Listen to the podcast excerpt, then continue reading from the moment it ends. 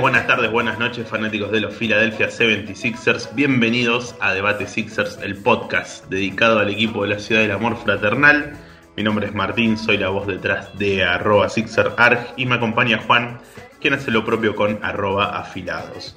En este decimoctavo episodio vamos a hablar de lo que es ganar sin envid, porque el pivot camerunés se lesionó. En un principio parecía algo feo, pero con el correr de las horas y los estudios realizados, dentro de todo la sacó barata Filadelfia y transcurrió una semana sin la presencia de uno de los máximos candidatos al MVP, donde los Sixers han tenido récord positivo. Además, a una semana del cierre del mercado de, traspasos, analizamos algunos movimientos que se han dado en, en, las últimas horas y rumores que involucran al equipo de Philadelphia 76ers.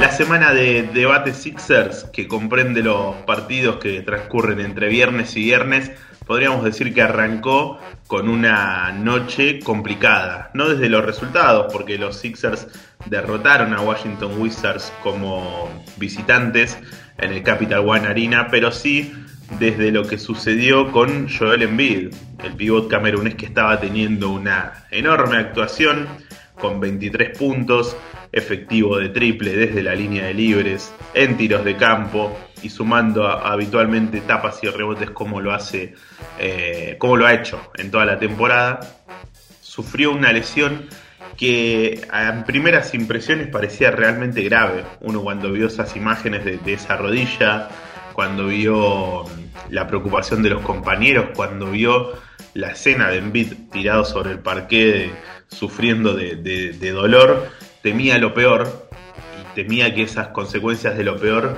signifiquen eh, un cambio rotundo en las aspiraciones de, la temporada del conjunto dirigido por Doc Rivers. Pero bueno, dentro de todo la han sacado barata porque después los estudios arrojaron que no hubo un gran daño en su rodilla y que en aproximadamente tres semanas podría estar, ¿por qué no?, de regreso a las canchas. De esto vamos a charlar con, con Juan, Juan, ¿cómo estás? Buenas tardes. Hola Martín, un saludo a todos los que nos están escuchando como siempre. Sí, la verdad que terminamos de grabar un debate Sixers la semana pasada donde hablábamos de los jugadores que podrían mejorar esta plantilla y claramente cuando vimos a, Joel caer de esa manera sobre el parquet pensamos que, que automáticamente la temporada se terminaba. La realidad es que la sacamos barata. Joel viene jugando de una manera dominante en, en toda la campaña, pero además el partido ante Washington era una muestra de, su rendimiento superlativo. En solo 20 minutos ya tenía 23 puntos y 7 rebotes. Y creo que el equipo lo sacó adelante muy bien. El partido, luego de, la lesión de Jojo, pasó a un decimonoveno plano. Pero los compañeros pudieron, a pesar de eso, estar más o menos en línea con lo que venía haciendo el partido, donde Washington, más allá de, de Bill y de Westbrook, no tenía demasiado. También es cierto que ellos tuvieron la lesión de Bertans, un, muchacho que nos tiene bastante alquilados, sobre todo desde el triple. La realidad es que jugamos un, buen partido y todos los, titulares, incluso Joel, como veníamos diciendo, superaron la barrera de los 10 puntos. Goleo dividido, compartido y con buenas actuaciones individuales de algunos jugadores que venían alternando buenas y malas. Creo que Cormax jugó muy bien con 18 puntos y, y que no se luce desde los puntos precisamente, viene teniendo una semana fantástica eh, en cuanto a los robos, a los tapones, a las transiciones. Le falta mejorar el tiro, como decimos siempre, pero viene siendo un factor clave para que los Sixers, a pesar de esta lesión de Embiid, que empezó siendo bastante, bastante triste, eh, termina siendo, no quiero decir favorable, pero no, no, no, no es un mal sabor de boca de acá a, lo que viene más adelante. Pudieran ganar, terminar la, semana con récord positivo. Ahora, lo que habría que hacer con Envid, sinceramente, es no forzar su regreso bajo ningún punto de vista. El primer puesto en el este puede ser un plus.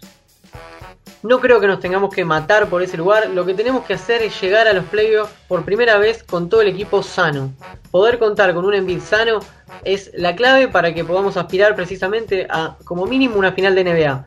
Y de hecho, cuando vuelva, si tienen que ser tres semanas o tiene que ser un mes, que se los tome y vuelva jugando escalonadamente, sin carga de minutos.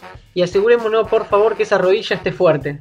Fue toda una situación eh, traumática lo que pasó con, con Embiid, porque realmente las imágenes nos hacían pensar que iba a ser lo peor. Luego, con el correr de, las horas, incluso de, la noche al otro día, cuando le realizaron los estudios al regreso a, Filadelfia, se constató que, no presentó daño estructural eh, en esa rodilla, sino que tenía un, hematoma o algo así, si mal no, recuerdo, eh, en uno de sus huesos y que eso le iba a tomar entre dos o tres semanas donde seguramente va a ser reevaluado próximamente. En teoría, si sacamos cuentas, la segunda semana la estaría cumpliendo el, viernes próximo.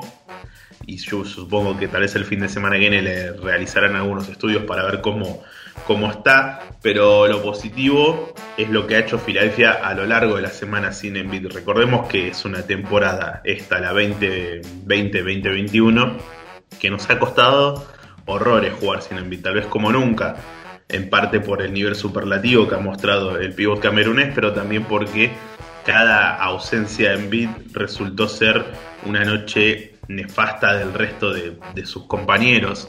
Y tal vez en esta semana se vio eh, la aparición de, nombres que, uno entiende y desea que son los que tienen que aparecer en caso de no haber movimientos. Y Filadelfia sigue así hasta la postemporada, más allá de, de sano, tienen que parecer jugadores que desde la banca aporten como Cormax, como Jake Milton, como Tybull, incluso hasta el propio Howard. La banca de Filadelfia hay que ir analizándola semana a semana. Hay semanas que Jake Milton es candidato a sexto hombre de la NBA y otras como esta última que pasó, donde no has tenido el mejor nivel. Y lo propio podemos decir de Howard. Howard viene post All-Star, por así decirlo, levantando bastante en su rendimiento. Y anteriormente, previo al juego de las estrellas, todos queríamos que, o pensábamos que podía llegar a ser un, hombre con las puertas abiertas a una salida por lo bajo que está estaba rindiendo. Lo propio va para Cormax también, un jugador que, que ya, igual ya lo tenemos recontra estudiado Furkan. Eh, lleva entre temporada regular y playoffs cerca de 200 partidos jugando para los Sixers. Sabemos que maneja esa irregularidad, sabemos que cuando juega en casa se crece mucho más y que tiene partidos donde no le donde no toca el aro y otros que termina con 16 puntos y 4 de 4 en triples como eh, el partido ante San Antonio Spurs en esta semana donde los Sixers lograron imponerse en casa de forma muy contundente, anotando 46 puntos en un parcial, sin Embiid, ya este era el, primer encuentro post Embiid, pero con el regreso de, Ben Simmons, aunque no estuvo tal vez al nivelazo que venía mostrando antes del parate por el All-Star, eh, el base de Filadelfia. Sí, Filadelfia encontró en Howard, en Tybull y en Cormax hombres que le aportaron mucho desde la banca. Eh, es todo un tema. Yo sigo sosteniendo que lo que tiene Filadelfia que hacer es mejorar la banca, tener jugadores más regulares en el banquillo, no jugadores como, como estos que nombré, donde un día te, llenan el corazón de alegría y al otro día te dan ganas de, transferirlo por cualquier eh, segunda ronda que te ofrezcan. Y me parece que esa es la clave del éxito para los Sixers. Es, en principio, como venimos hablando en episodios anteriores, tratar de reforzar la banca, que es donde más estamos haciendo agua, por así decirlo, y por otro lado la inestabilidad de nuestros jugadores de la banca. Eh, por ejemplo, si bien no aporta en cuanto a los puntos, está primero en la NBA con deflections, que serían toques de pelota o, intervenciones en, en, ofensiva del rival, 5.8 por partido cada 36 minutos. O sea, jugando muy poco es número uno. En la carrera para el el jugador defensivo del año, obviamente Embiid y Simmons están entre los dos, entre los cinco primeros jugadores. Milton pasa de tener partidos excepcionales a lo que hemos visto, no precisamente con Milwaukee el último, donde pasó la barrera de los 10 puntos, pero venía anotando muy poco contra San Antonio y contra los Knicks. Eh, Cormax, bueno, ¿qué más agregar de nuestro querido amigo el turco? Que o clava un triplazo contra Milwaukee para ir a overtime o se borra completamente de la cancha. Aunque vamos a decir la verdad, eh, en esta semana, frente a Washington, frente a San Antonio, frente a los Knicks y finalmente frente a Milwaukee, anotó bastante bien, 18, 16, 12 y 11. Es un poco más de lo que habitualmente produce, pero mientras no podamos ser consistentes, me parece que cada partido va a ser tirar una moneda al aire y ver qué pasa. Si hoy están todo bien, buenísimo, vamos a aplastar al rival. Si hoy hay dos o tres que tienen una mala jornada, y bueno, agarrate porque puede pasar absolutamente cualquier cosa.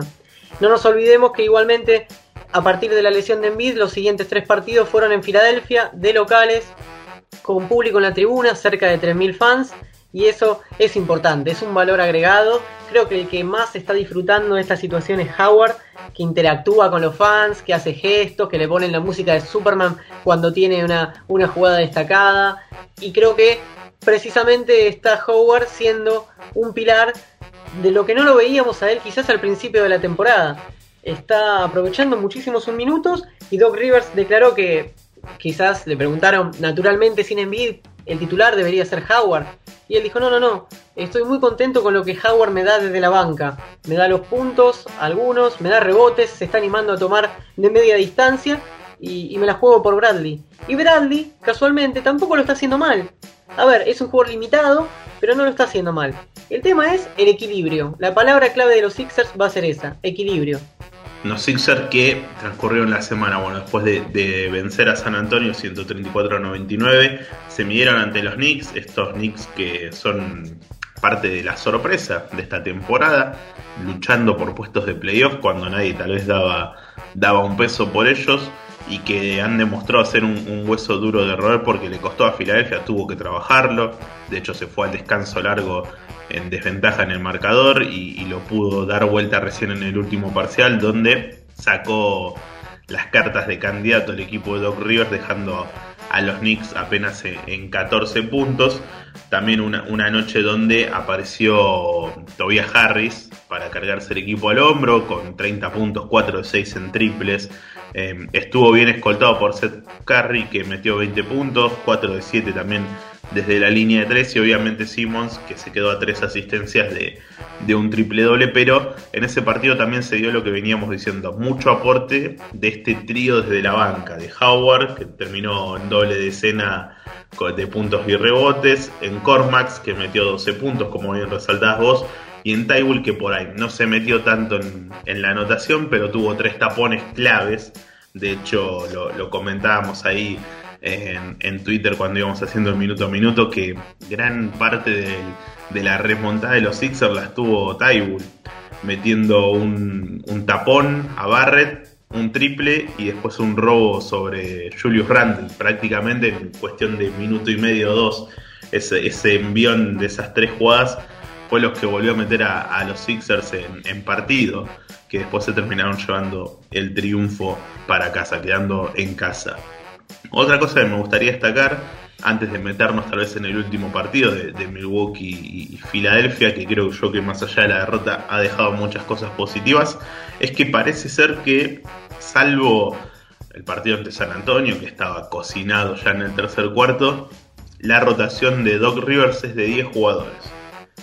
No cuentan Maxi, no cuenta Ferguson, no cuenta Isaiah Jones, no cuentan Poirier, no cuenta Paul Reed se acota a solamente 10 jugadores. El día que vuelva en bit seguramente perderá ese puesto en la rotación Tony Bradley y seguirán siendo los 5 titulares. Green, Harris, Embiid, Curry, Simmons con Howard, Milton, Tybull, Cormax y Scott. Es como que está decidido a utilizar esos 10 jugadores nomás. Algo que yo no sé si estoy tan de acuerdo. Yo no creo que Mike Scott haya hecho mucho mérito para pertenecer a esta rotación de 10 jugadores. No creo que Tyrese Maxi no merezca minutos. Creo incluso que Filadelfia sufre tanto cuando hace las rotaciones totales de estar con 5 suplentes en cancha que debería dejar de hacerlas. Sea Harris o sea Simmons, uno de los dos tiene que estar en cancha rotándose los descansos para que no sienta tanto esa salida. No, no sé cómo lo ves vos. Sí, yo creo que, que, las rotaciones es algo polémico, incluso si a vos te parece que la, rotación quizás está un poco acotada o con algunos jugadores que tienen minutos cuando no los merecen. Eh, Doc Rivers dijo que en playoffs la rotación va a ser mucho más acotada todavía, con lo cual lo que estamos viendo ahora puede ser una pequeña muestra de lo que se verá más adelante. Creo también que, que Simmons y Harris son jugadores jóvenes que están capacitados para aguantar 35 eh, minutos, 36 minutos por partido eh, y no deberían, no deberían estar ambos en el banco al mismo tiempo porque sufrimos generalmente los aluviones de, de, los equipos rivales cuando ellos precisamente están descansando.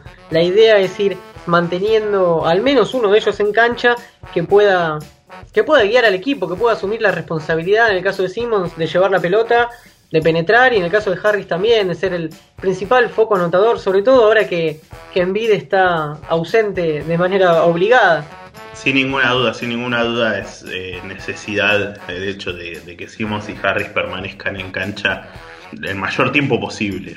El último partido esta semana fue tal vez un partidazo. No sé si, si lo esperábamos al equipo rindiendo este nivel ante un Milwaukee Bucks que llegaba con, con todos sus jugadores más allá de, alguna baja no tan sensible, pero llegaba con, plantilla completa, con el MVP jugador defensivo de la última temporada como Anteto, con Drew Holiday que fue una pesadilla los primeros minutos, con Middleton, con Brook López, todos, todos a disposición. Y aún así los Sixers le plantaron cara, sin, sin. Jugaron un, partido donde incluso hasta lo dominaron toda la primera mitad. Filadelfia fue muy superior por momentos, sobre todo en el segundo cuarto, te diría que hasta fue un, paseo, terminó estando casi 14, 15 puntos arriba en el marcador.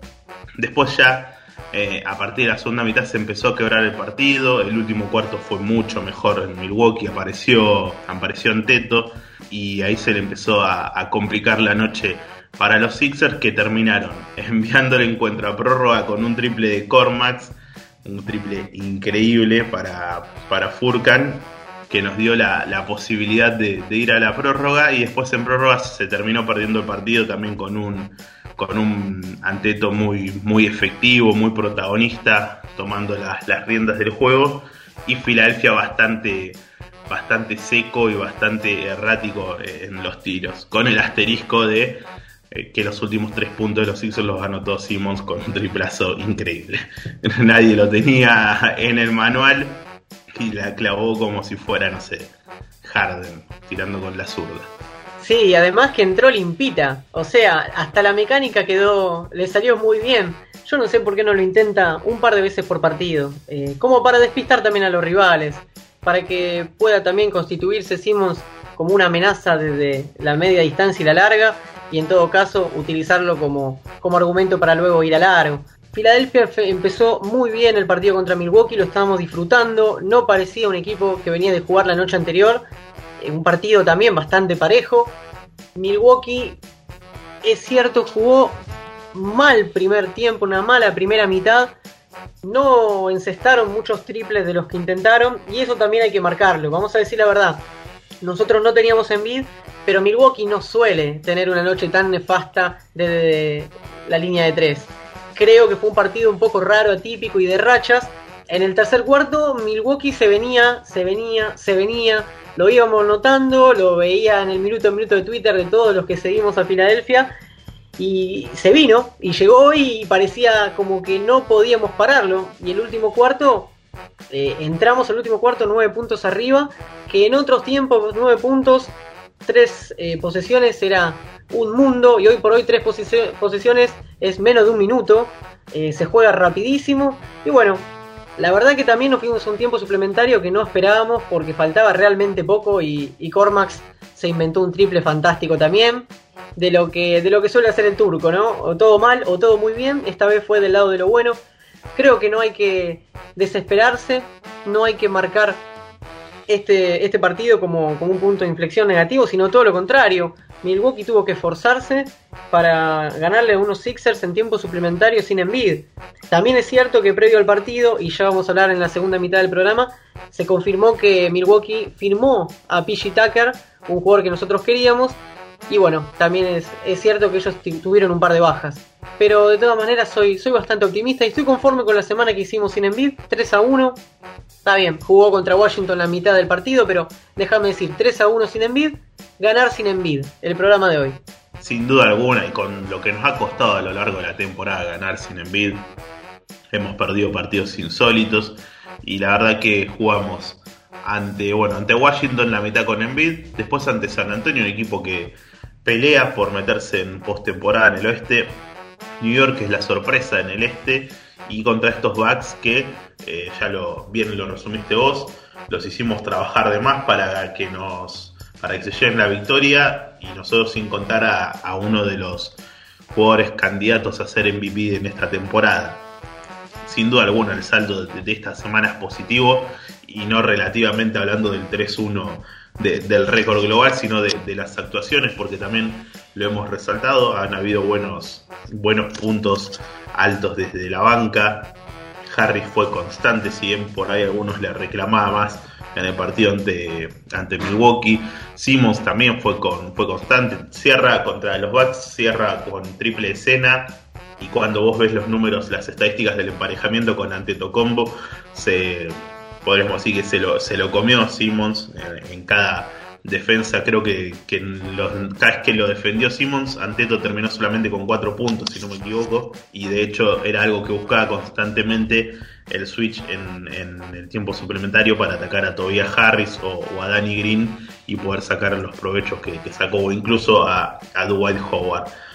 Pero bueno, vos comentaste algo que sucedió, que es un, un golpe a nuestras ilusiones, algo que habíamos dicho en el, episodio 17 cuando nos pusimos el traje del Tom Brand y el gusto que teníamos los dos eh, y el deseo por traer a, PJ Tucker a Filadelfia, finalmente se lo llevaron los Bucks. Sí, se lo llevaron los Bucks. Sabíamos a, priori que era complicado que PJ Tucker venga a Filadelfia por la mala relación por ahí con la que quedó Daryl Mori me parece que, se llevan un buen jugador, un jugador necesario para Filadelfia, como hablábamos en, el episodio anterior, un jugador que puede hacer prácticamente todas las posiciones, puede cubrir todas las posiciones del campo, es versátil, encima tiene tiro de tres, puede abrir la cancha y no creo que sea el único movimiento que va a tener que hacer Milwaukee como para poder competir con, con los Nets. Nosotros estamos también en ese grupo, necesitamos sí o sí un base en el partido contra Milwaukee quedó claro que necesitamos un base. Si no había quedado claro antes, pero Filadelfia necesita un base, necesita un base y un 4 de los que más o menos veníamos hablando, pero tengo la sensación que no vamos a escuchar ningún, ningún movimiento hasta el último día.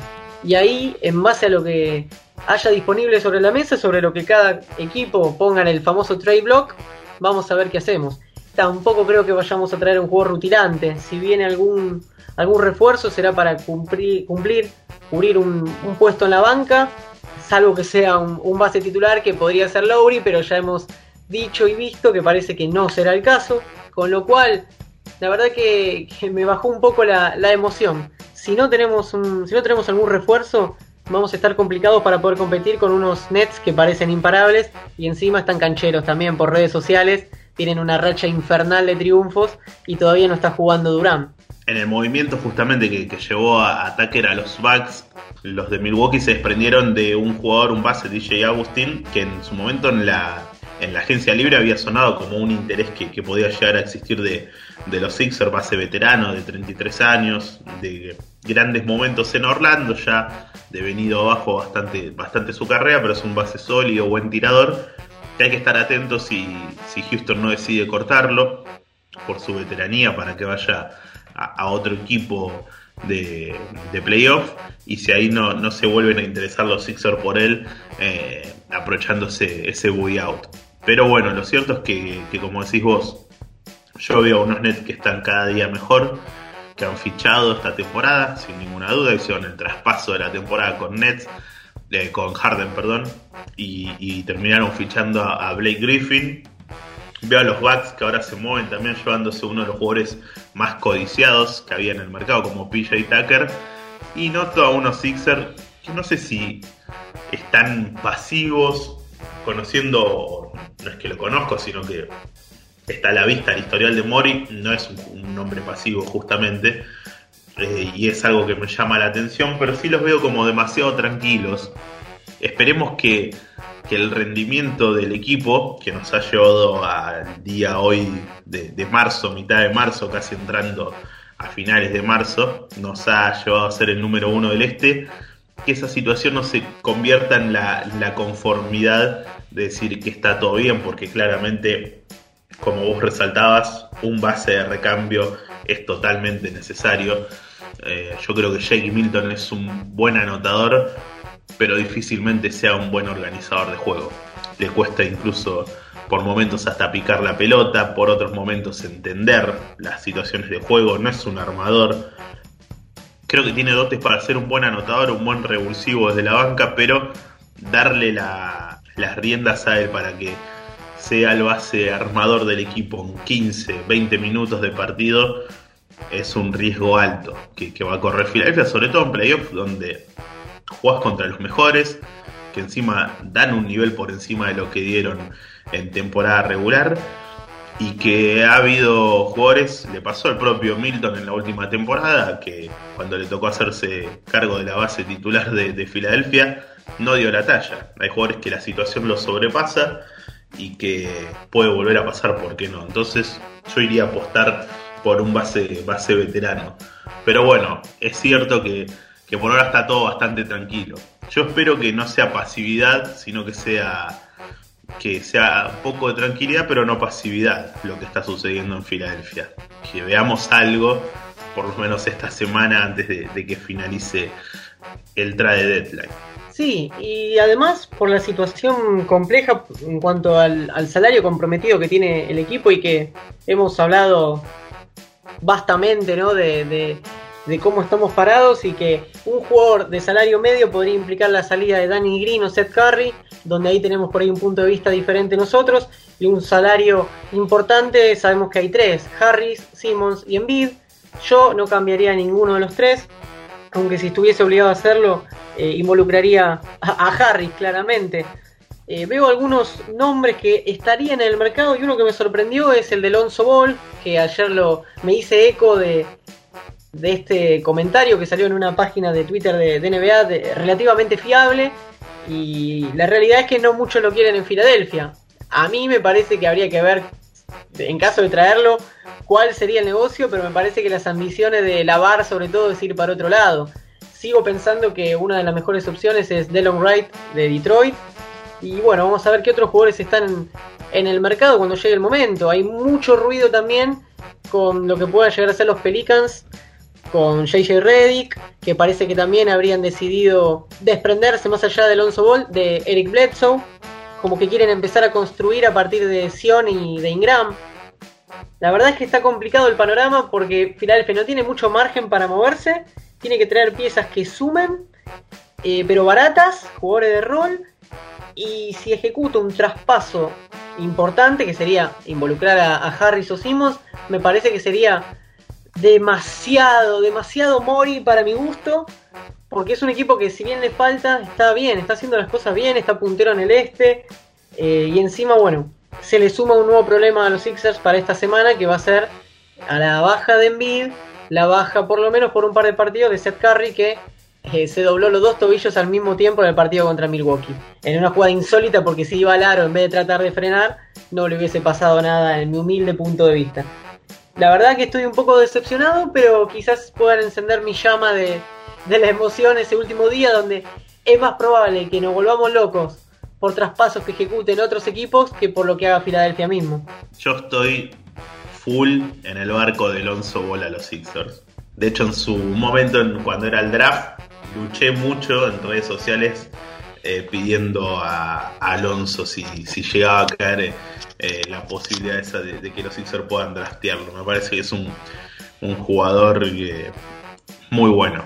Tiene un, salario de, 11 millones para esta temporada, lo cual nosotros tenemos un, un trade exception de 8. Tendríamos que meter a algún jugador por un posible traspaso, pero no es algo descabellado traerlo al base de los Pelicans. Si es cierto que, que New Orleans lo, quiere descartar y, él quiere salir, ¿no? Como, como se dijo.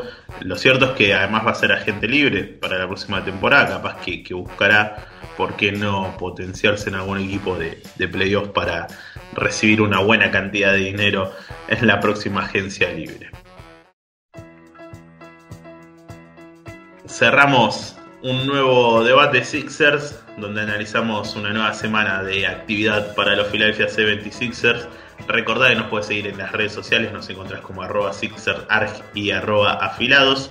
Muchas gracias por estar del otro lado. Hasta la semana que viene.